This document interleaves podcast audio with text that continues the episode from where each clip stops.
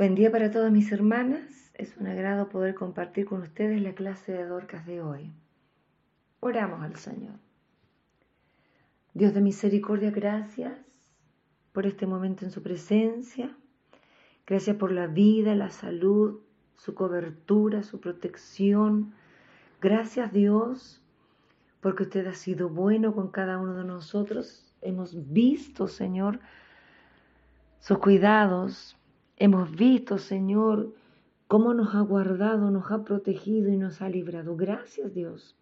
Prepare nuestros corazones para ser una tierra fértil, dispuesta para recibir la semilla de su palabra en esta hora y que en el tiempo oportuno también pueda producir fruto agradable en su presencia. Por Jesús nuestro Salvador. Amén. Vamos a compartir la lectura en el Libro de Salmos, capítulo 32, del versículo 1 al 5, y dice así su palabra en el nombre del Señor. Bienaventurado aquel cuya transgresión ha sido perdonada y cubierto su pecado. Bienaventurado el hombre a quien Jehová no culpa de iniquidad y en cuyo espíritu no hay engaño. Mientras cayese envejecieron mis huesos en mi gemir todo el día. Porque de día y de noche se agravó sobre mí tu mano, se volvió mi verdor en sequedades de verano. Mi pecado te declaré y no encubrí mi iniquidad. Dije, confesaré mis transgresiones a Jehová y tú perdonaste la maldad de mi pecado. Gloria a Dios. Cada vez que nosotros hemos caído, tropezado o fallado a Dios, nos sentimos incómodos, mal. Sentimos vergüenza.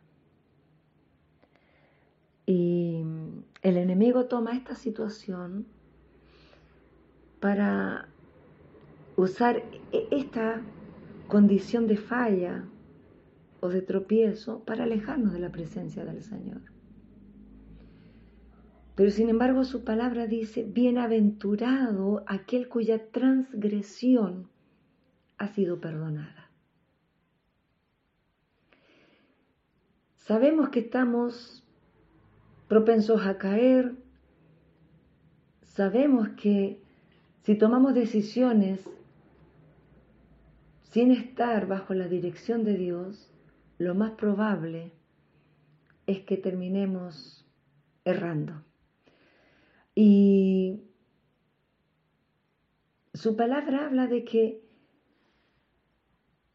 cuando nosotros hemos pecado en la presencia del Señor, si pedimos perdón, si reconocemos nuestra falta y nos humillamos ante Dios, Él tendrá misericordia de nosotros. Pero si por vergüenza o o por falta de, reconocer a lo mejor nuestro pecado y no lo confesamos en la presencia de Dios, el versículo 4 dice, de día y de noche se agravó sobre mí tu mano, se volvió mi verdor en sequedades de verano. Cuando el hombre falta en la presencia de Dios a causa de, haber caído en pecado y, y no reconoce ni pide perdón, esta situación se complica mientras más tiempo pase. Porque como Dios nos ama y quiere lo mejor para nosotros, Él nos quiere actuando en su voluntad. Y mientras más lejos estemos de Dios, vamos perdiendo vida, vamos perdiendo esperanza. Y por eso dice su palabra en el verso 3, mientras cayese envejecieron mis huesos en mi gemir todo el día. Nos lamentamos a veces por la situación que estamos viviendo, pero no hemos sido capaces de reconocer que estamos faltos en la presencia de Dios.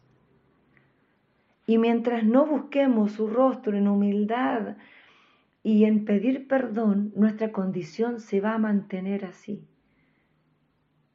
Y por eso dice su palabra, mientras callé, mientras guardé silencio, mientras mantuve mi condición, se envejecieron mis huesos. Y por guardar silencio y no buscar la presencia de Dios y pedir perdón, eh, dice que, que el verdor se convierte en sequedad. O sea, de nosotros depende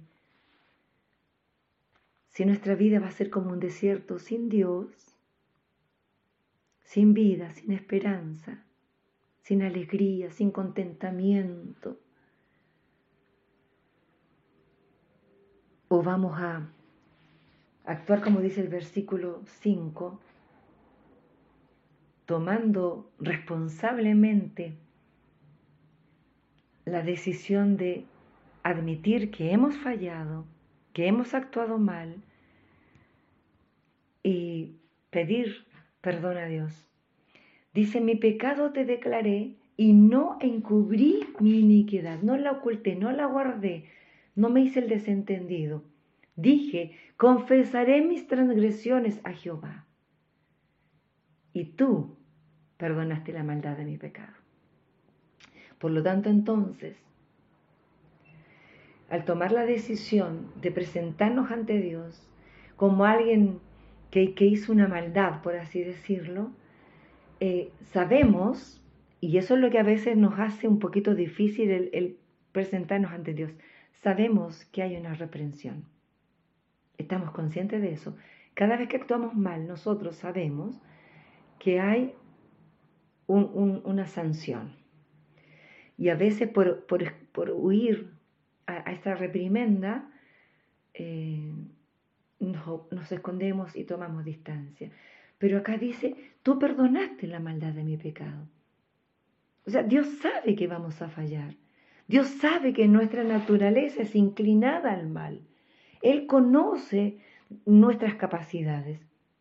Pero lo que Él quiere es que nosotros, como, como un hijo ante un padre que sabe que actuó mal, va responsablemente y dice, y de hecho, no sé si usted se ha dado cuenta, pero cada vez que un hijo admite y reconoce con verdad que actuó mal y que hizo algo que era incorrecto, eh, de hecho va siempre con la cabecita agachada, sabiendo que algo puede venir, una palmadita, una palabra de corrección un poquito áspera, pero cuando el papá ve que este hijo viene ya con la cabecita agachada o con los ojitos un poco tristes, eh, el papá a veces ni siquiera lógico va a decir una palabra fuerte, sino decir, hijo, por favor, para la próxima entonces tenga más cuidado.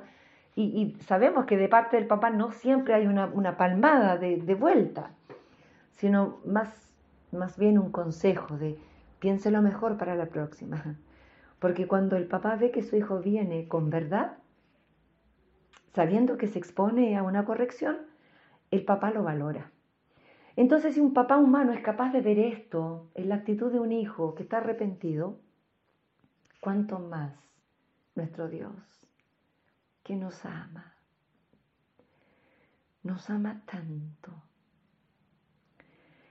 Y de verdad yo nunca me voy a cansar de decir, nos ama mucho más de lo que somos capaces de imaginar. Y Él, en este amor maravilloso, eterno, lo único que quiere es cuando nosotros vamos a su presencia humillados, Señor, pequé, Señor, caí, Señor, fui débil, Señor, cedí, pero aquí estoy, asumiendo mi culpa, reconociendo mi falta. Yo creo de verdad que Dios lo único que quiere en ese momento es abrazarnos y hacernos sentir que no estamos solos, que Él está ahí para levantarnos, para fortalecernos, para ayudarnos y para restaurarnos Porque cada vez que nosotros fallamos a Dios, algo se rompe en nuestro corazón. Algo nos hace sentir indignos. Pero Dios nos ama. Y el enemigo, el enemigo nos quiere convencer de que poco menos nosotros ya no tenemos solución y que siempre vamos a seguir fallando y que, y que siempre vamos a seguir tropezando. No importa. Cuántas veces caigamos, no importa. Lo que realmente importa es la valentía de levantarse, de reconocer nuestra falta y de pedir perdón. El, el orgullo no nos lleva a nada bueno, solo nos aleja de Dios. Y cuando un hijo va con este corazón humillado ante la presencia de Dios, el versículo 8 del mismo capítulo dice, te haré entender y te enseñaré el camino en que debes andar. Sobre ti fijaré mis ojos. Cuando nosotros sentimos que sus ojos están sobre nosotros, vamos a tener temor de Dios en nuestra presencia. Si vivimos conscientes de que sus ojos nos miran, vamos a guardar nuestros pasos para no fallarle nuevamente. Pero Dios dice, te haré entender y te enseñaré el camino en que debes andar. Dejémonos guiar entonces. Dejémonos ministrar por el Espíritu Santo. Y confesemos nuestras faltas en la presencia de Dios. No nos hagamos los desentendidos no nos engañemos a nosotros mismos. Dice el versículo 2, bienaventura del hombre a quien Jehová no culpa de iniquidad y en cuyo espíritu no hay engaño. El mayor engaño del hombre es creerse autosuficiente, que no necesita a Dios, que por sí mismo puede solucionar todas las cosas. Aprendamos a depender de Dios y seamos bienaventurados cada vez que con valentía reconozcamos nuestras fallas, nuestros pecados, nuestros tropiezos en la presencia de Dios y acudamos ante este trono de justicia, humillados, sabiendo que Él tendrá de nosotros misericordia. Es una invitación maravillosa que no podemos pasar por alto. Si usted entiende por el Espíritu de Dios que hay algo en su vida que está alejándolo de su presencia, que hay algo que está entorpeciendo eh, este mirar a Dios a los ojos, reconozca su falta, pida perdón y tómese de la mano de Dios, porque Él está dispuesto a volvernos a levantar. Oramos al Señor. Gracias Dios por tanta misericordia. Gracias por su gran amor. Gracias por cada una de las oportunidades, porque cada día es una nueva oportunidad para buscar su rostro. Porque cada día es una oportunidad para decirle que le amamos y que le necesitamos en nuestras vidas. Mucho. Nuestras vidas sin usted, Padre amado, no tiene sentido. Pedimos perdón por las malas decisiones. Pedimos perdón por haberle ofendido en algunas situaciones. Pedimos perdón por desentendernos de de su voluntad. Pedimos perdón por querer caminar a nuestra manera. Ayúdanos, Señor. Ayúdanos por misericordia y perdona la maldad de nuestro pecado. Fortalécenos en tu amor y en tu misericordia. Que todo desierto, que toda sequedad, Padre, al estar en tu presencia en esta hora y reconocer toda falta y toda transgresión, se vuelva de nuevo en un huerto que produce, que da fruto. Gracias Señor, muchas gracias. Fortalécenos en tu misericordia y levántanos por amor a tu nombre. Por Jesús nuestro Salvador. Amén. Recuerden mis hermanas queridas estar siempre orando unos por otros, bendiciéndote, bendeciré. Un abrazo, nos vemos pronto.